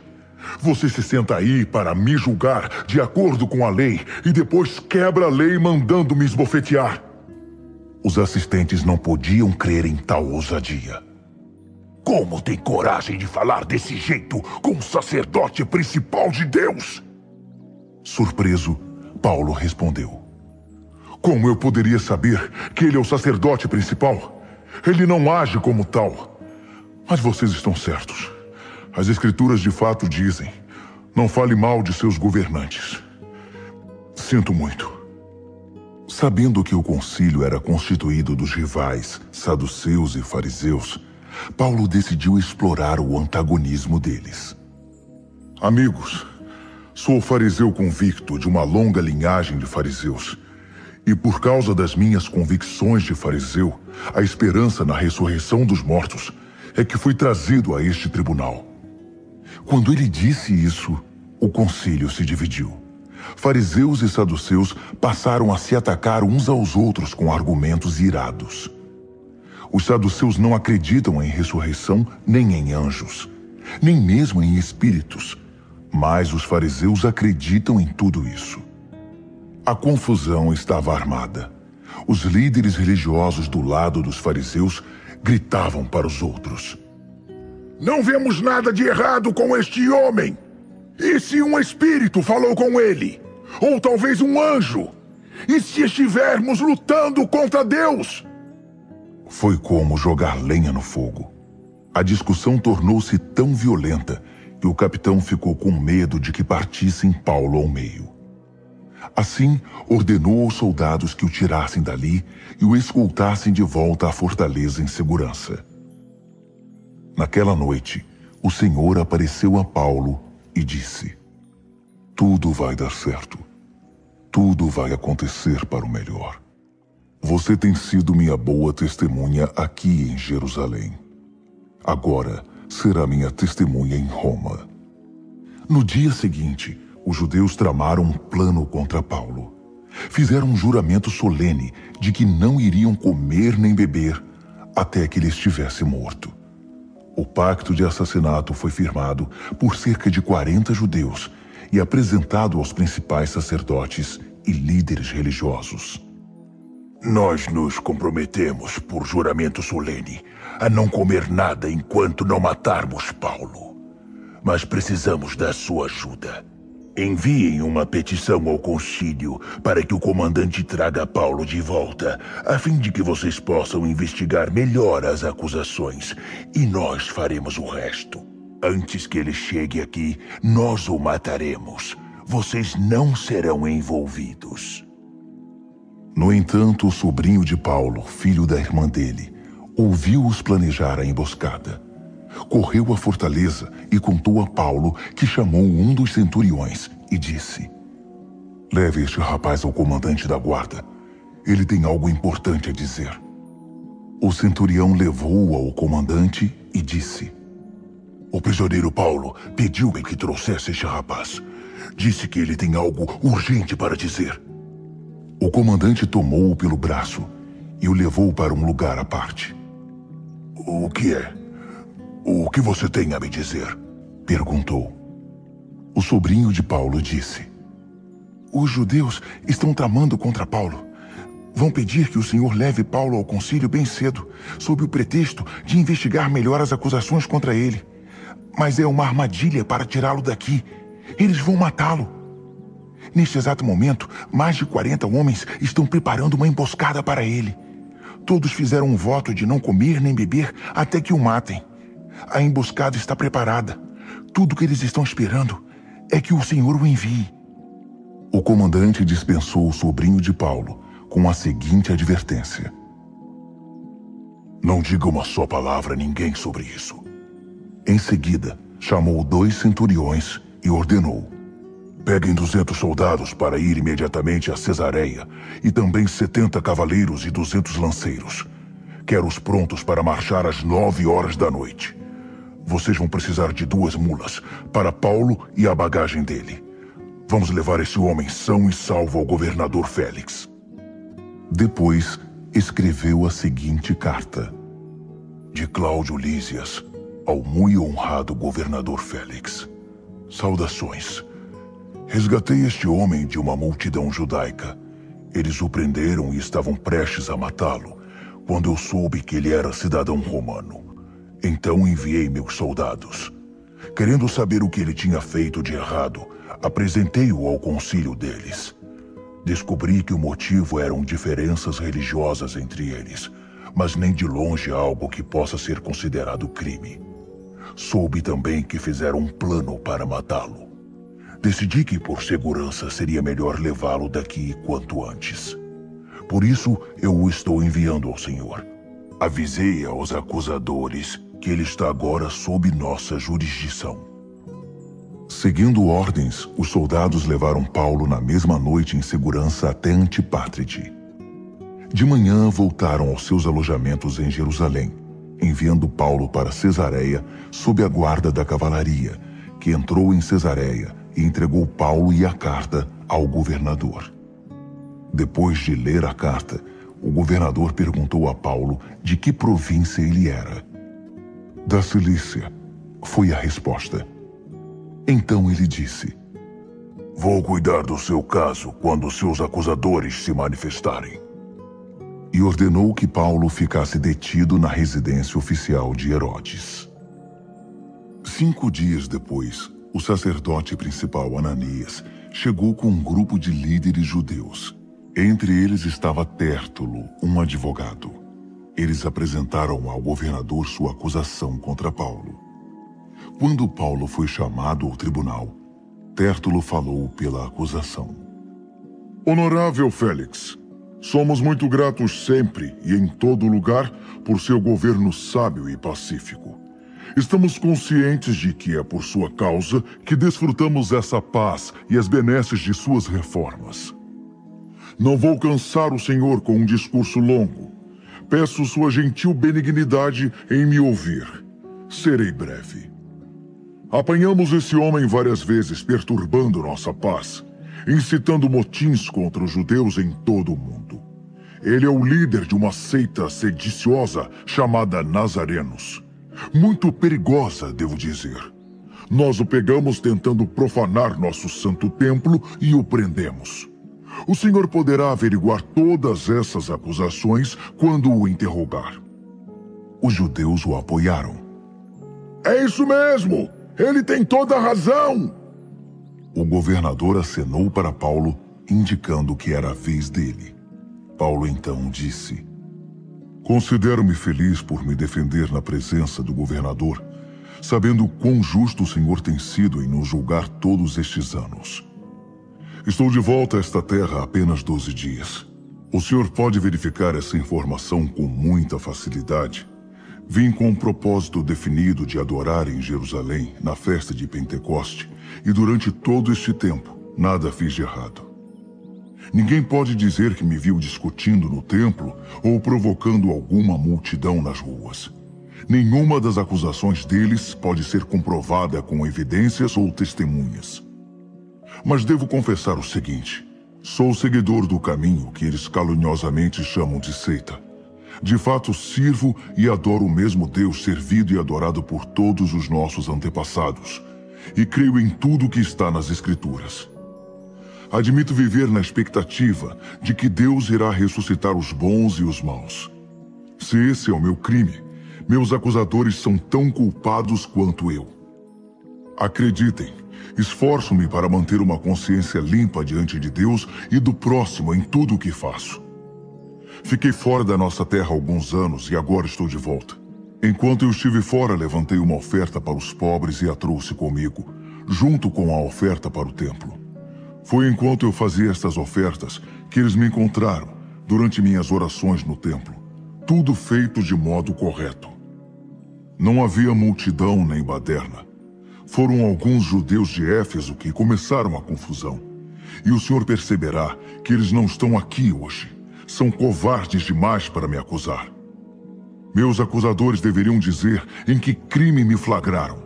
Eles não podem se esconder atrás das palavras inócuas de Tértulo. A única coisa que eles têm contra mim é a declaração que fiz no concílio. É porque creio na ressurreição que fui trazido a este tribunal. Pergunto se isso parece ao senhor um ato criminoso. Félix hesitou. Ele sabia mais do que aparentava a respeito do caminho e poderia ter resolvido o caso de uma vez por todas. Mais inseguro por motivações políticas, preferiu adiar a questão. Por isso declarou: Quando o capitão Lísias vier, vou decidir o caso. Ele ordenou ao centurião que mantivesse Paulo em custódia, mas com alguma autonomia, e que não impedisse os amigos de o ajudarem. Poucos dias depois, Félix e Drusila, sua esposa, que era judia, mandaram chamar Paulo para ouvi-lo falar a respeito da vida de seguidor de Jesus Cristo. Como Paulo insistia em relações justas com Deus e com seu povo, e falava sobre a vida de disciplina moral e o juízo futuro, Félix começou a achar a conversa desconfortável e o dispensou. Basta por hoje. Eu o chamarei quando for conveniente. Ele também esperava que Paulo, em segredo, lhe oferecesse algum suborno. Houve várias conversas entre eles. Depois de dois anos, Félix foi substituído por Pórcio Festo. Também querendo agradar aos judeus e ignorando a justiça, Félix deixou Paulo na prisão. Três dias depois de Festo chegar a Cesareia para assumir o posto de governador, ele subiu a Jerusalém. Os principais sacerdotes e líderes do povo renovaram seu desejo de vingança contra Paulo e pediram a Festo o favor de enviar Paulo a Jerusalém para responder às acusações. Uma grande mentira. Estavam ainda decididos a executar plano de preparar-lhe uma emboscada e matá-lo no caminho.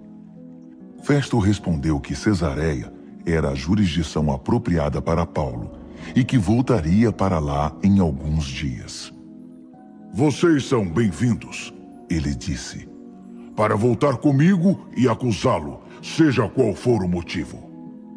Cerca de dez dias mais tarde, Festo voltou para Cesareia. Na manhã seguinte, assumiu seu posto no tribunal e mandou trazer Paulo. Assim que ele entrou, os judeus que tinham vindo de Jerusalém o cercaram, gritando acusações absurdas, impossíveis de serem comprovadas. Então, Paulo tomou a palavra e disse simplesmente: Não fiz nada de errado contra a religião judaica, contra o templo ou contra César. Tenho dito. Mas Festo queria agradar os judeus e insistiu. Você gostaria de subir a Jerusalém e me deixar conduzir seu julgamento lá? Paulo respondeu: Estou de pé neste momento perante o Tribunal de Justiça de César, onde tenho o direito de estar, e aqui permanecerei. Não fiz nada de ofensivo aos judeus, e sei que o Senhor tem consciência disso. Se cometi algum crime e mereço a morte, enfrentarei a situação. Mas se não há base para estas acusações, e o Senhor sabe que não há, Ninguém pode me obrigar a prosseguir com este absurdo. Estamos perdendo tempo aqui. Apelo para César. Festo conversou rapidamente com seus conselheiros e deu seu veredito. Você apelou para César. Então, vai para César. Poucos dias depois, o rei Agripe e sua esposa Berenice visitaram Cesareia para cumprimentar Festo por sua nova função. Depois de vários dias, Festo apresentou o caso de Paulo ao rei. Tenho um homem em minhas mãos, um prisioneiro deixado por Félix. Quando eu estava em Jerusalém, os principais sacerdotes e líderes do povo apresentaram várias acusações contra ele e queriam que eu o sentenciasse à morte. Deixei claro que esse não é um modo romano de fazer as coisas. Só porque um homem é acusado, não o condenamos. Em vez disso, damos ao acusado uma chance de encarar seus acusadores e defender-se das acusações. Então, quando eles vieram aqui, fui direto ao caso. Marquei o julgamento e pus o homem no banco dos réus. Vieram acusadores de todos os lados. Mas as acusações não passavam de implicância religiosa e de uma discussão sobre um homem morto chamado Jesus que o prisioneiro alega estar vivo. Como sou recém-chegado e não entendo tudo que está envolvido em casos como esse, perguntei se ele queria ir a Jerusalém para ser julgado lá. Ele se recusou e exigiu uma audiência diante de Sua Majestade em nosso tribunal mais importante. Então ordenei que ele voltasse a ficar sob custódia até que eu pudesse enviá-lo a César, em Roma. Agripa disse: Eu gostaria de ver esse homem e ouvir sua história. Festo concordou. Tudo bem. A primeira coisa que faremos amanhã é trazê-lo, e o senhor poderá ouvi-lo. No dia seguinte, todo cidadão de Cesareia que se considerava alguém deu um jeito de ir ao auditório. Estavam ali também os militares mais graduados. Agripa e Berenice fizeram uma entrada em alto estilo e assumiram seus lugares. Festo, então, ordenou que Paulo fosse trazido. Então, Festo disse: Rei Agripa e distintos convidados, olhem bem para este homem. Um grupo de judeus me pediu em Jerusalém e depois aqui que eu me livrasse dele. Eles exigem com veemência sua execução. Analisei o caso e concluí que ele não cometeu crime algum. Ele requisitou um julgamento diante de César e concordei em enviá-lo a Roma. Mas o que eu vou escrever ao meu senhor César? Todas as acusações feitas pelos judeus não têm fundamento e não descobri mais nada que possa condená-lo. Foi por isso que eu o trouxe diante desta comunidade, especialmente diante do senhor rei Agripa, a fim de que possamos verificar se alguma acusação se sustenta. Pois me parece tolice enviar um prisioneiro para lá tão longe para ser julgado e não ser capaz de oficializar um simples delito. Então Agripa falou diretamente a Paulo. Pode fazer sua defesa. Paulo tomou o lugar e começou a falar. Não posso pensar em ninguém melhor, rei Agripa, diante de quem eu desejasse responder a todas essas acusações dos judeus, senão o Senhor, que conhece tão bem os costumes judaicos e as discussões internas. Desde a minha juventude, tenho vivido entre meu povo em Jerusalém. Praticamente todo judeu na cidade que me viu crescer, e basta alguém aqui olhar para mim para confirmar, sabe que vivi como fariseu zeloso, nosso grupo religioso mais exigente. E é por ter vivido e levado a religião a sério, comprometido de coração e alma com o que Deus prometeu aos meus antepassados, a mesma esperança que as doze tribos têm aguardado noite e dia todos esses séculos, e a que tenho me apegado, essa esperança testada e aprovada, que fui acusado pelos judeus. Eles deveriam estar sendo julgados, não eu. Pela minha vida, não consigo entender por que seria crime acreditar que Deus ressuscita os mortos. Admito que nem sempre tive esta convicção. Por um tempo pensei que era minha obrigação opor-me a esse Jesus de Nazaré com todas as minhas forças. Apoiado pela autoridade dos principais sacerdotes, a torto e a direito, lancei cristãos, sem saber que eram gente de Deus, na cadeia de Jerusalém. E sempre que havia uma decisão por voto, eu votava a favor da execução deles. Eu invadia as sinagogas, obrigando-os a blasfemar contra Jesus. Eu era um terror, obcecado em destruir esse povo. Depois comecei a fazer a mesma coisa nas cidades ao redor de Jerusalém. Um dia, no caminho para Damasco, munido de documentos dos principais sacerdotes que me autorizavam a agir, bem na metade do dia, um brilho, uma luz mais brilhante que o sol, veio do céu sobre mim e sobre meus companheiros. Oh, rei, o brilho era inacreditável. Todos nós caímos por terra. Então ouvi uma voz em hebraico: Saulo, Saulo, por que você está me perseguindo? Por que insiste em ir contra o aguilhão? Eu disse: Quem és, Senhor? A voz respondeu: Eu sou Jesus, aquele que você persegue. Mas agora levante-se, tenho uma missão para você. Eu o escolhi a dedo para ser um servo e testemunha do que aconteceu hoje e para o que eu vou mostrar. Eu o envio para abrir os olhos dos que não me conhecem. Assim eles verão a diferença entre a luz e a escuridão e poderão escolher a luz. Verão a diferença entre Deus e Satanás e poderão escolher a Deus. Eu o envio para apresentar minha oferta de perdão dos pecados e de um lugar na família da fé. Você irá convidá-los a fazer companhia aos que vivem de verdade porque creem em mim. O que eu poderia fazer, Rei Agripa? Eu não poderia simplesmente fugir de uma visão como aquela. Passei a crer e a ser obediente na hora, e comecei a pregar lá mesmo em Damasco uma mudança de vida radical para Deus e tudo o que ela significa na vida diária. Depois, fui para Jerusalém e para as outras partes da nossa terra, e de lá para o mundo inteiro. É porque falo ao mundo inteiro que os judeus me agarraram no templo naquele dia e tentaram me matar. Eles querem guardar Deus só para eles. Mas Deus esteve ao meu lado, como havia prometido. E digo agora o que tenho dito a todos. Tudo o que estou dizendo está de acordo com o que os profetas e Moisés disseram. Primeiro, o Messias deveria morrer. Em seguida, iria ressuscitar. Ele seria o primeiro raio da brilhante luz matinal de Deus sobre as pessoas que estão perto e as que estão longe, tanto os que vivem na prática do mal quanto os que têm temor de Deus. Festo não se conteve e interrompeu o discurso com um grito. Paulo, você está louco!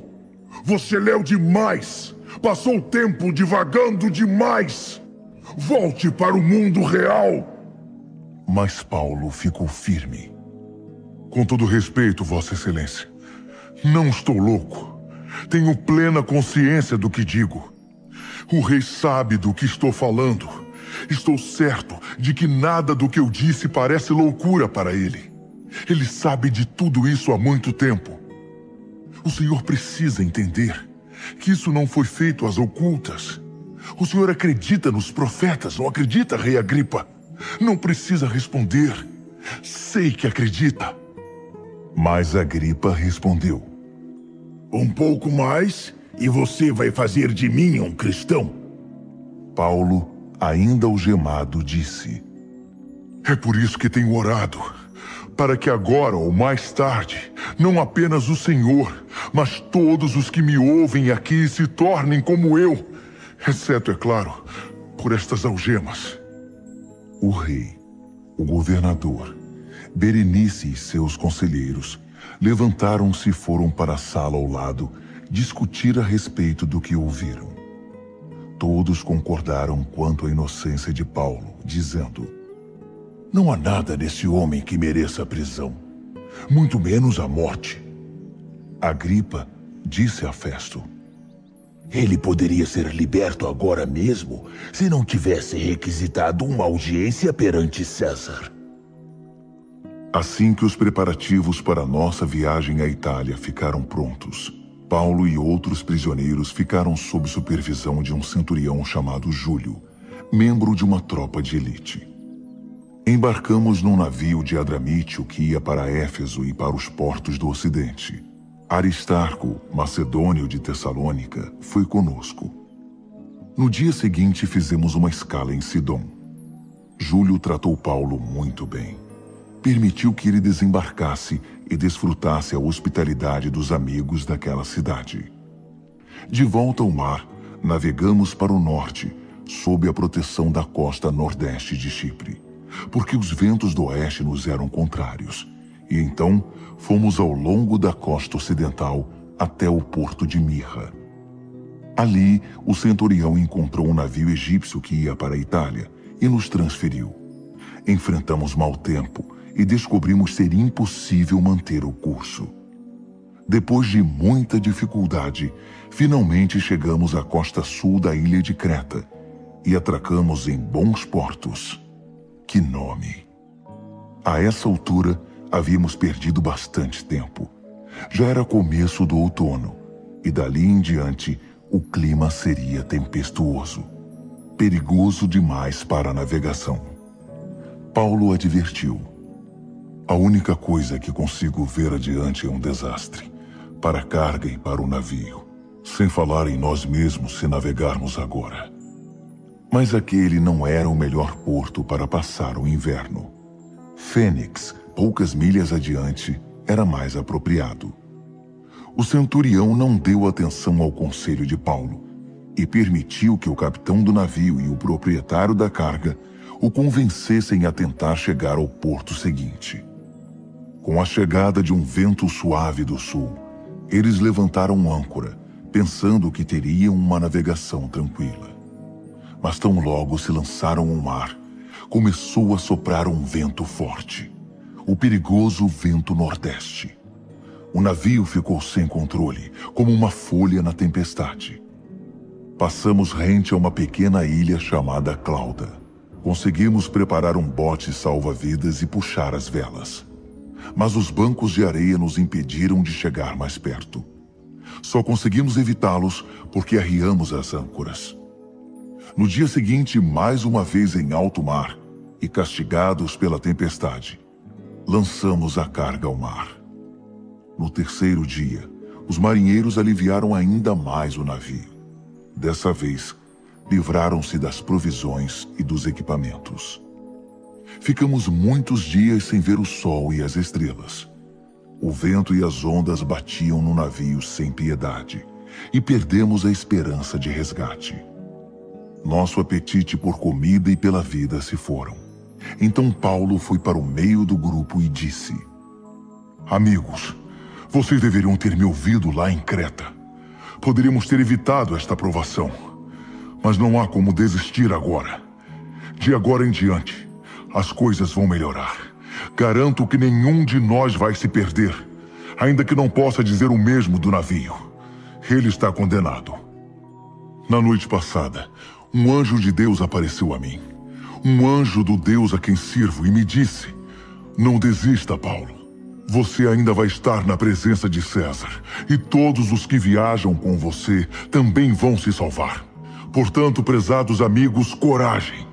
Creio que Deus fará exatamente o que me prometeu. Mas vamos naufragar perto de alguma ilha. Na décima quarta noite, a deriva em algum lugar no mar Adriático, por volta da meia-noite, os marinheiros perceberam que estávamos nos aproximando da terra sondaram o fundo do mar e estávamos a uma profundidade de 36 metros. Pouco depois, de 27 metros. Temendo a colisão com alguma rocha, lançaram as quatro âncoras e oraram pelo raiar do dia. Alguns marinheiros tentaram fugir do navio. Arriaram o bote salva-vidas, fingindo que iam lançar as âncoras da proa. Paulo percebeu a manobra e disse ao centurião e aos seus soldados: Se esses marinheiros não ficarem no navio, todos nós vamos naufragar. Então os soldados cortaram as cordas do bote salva-vidas e o deixaram cair no mar. Perto do amanhecer, Paulo reuniu tripulação e passageiros e propôs um desjejum. Este é o décimo quarto dia que estamos sem comida. Nenhum de nós comeu nada. Mas insisto em que comam alguma coisa agora. Vocês vão precisar de força para o resgate que está diante de nós. Garanto que vocês sairão desta sem um arranhão. Ele partiu o pão, deu graças a Deus e o distribuiu. E todos comeram animados. 276 pessoas. Depois da refeição, estando todos satisfeitos, o navio foi aliviado de seu peso mais uma vez, agora da carga de grãos. Ao raiar do dia, ninguém reconheceu o lugar, mas estavam numa baía com uma bela praia. Decididos a levar o navio para a praia, cortaram as âncoras, soltaram o leme e seguiram o vento. Mas não deu certo. Ainda longe, batemos num recife e o navio começou a se partir. Os soldados decidiram matar os prisioneiros, para que ninguém pudesse escapar a nado. Mas o centurião determinado a salvar Paulo os impediu. Ordenou que todos os que sabiam nadar pulassem no mar. Os que não sabiam deveriam se agarrar a alguma prancha. E todos conseguiram chegar à praia. Foi feita a contagem. Constatou-se que todos se salvaram e descobrimos que estávamos na ilha de Malta.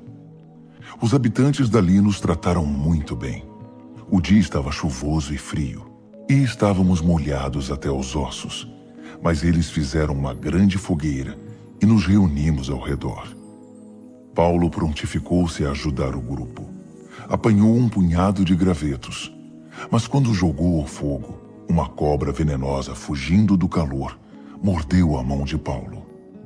Vendo a cobra presa à mão de Paulo, concluíram que ele era um assassino que estava recebendo sua justa punição. Mas Paulo sacudiu a cobra no fogo e nada lhe aconteceu. As pessoas pensaram que ele iria cair morto a qualquer momento. Mas como isso não aconteceu, concluíram que ele era um deus. O líder daquela parte da ilha era Públio. Ele nos hospedou em sua casa e nos trouxe roupas secas. Recebemos o melhor tratamento possível nos três dias seguintes. O pai de Públio estava doente, acamado com febre alta e disenteria. Paulo foi ao quarto do ancião, impôs as mãos sobre ele e orou. E o homem foi curado. A notícia da cura espalhou-se rapidamente.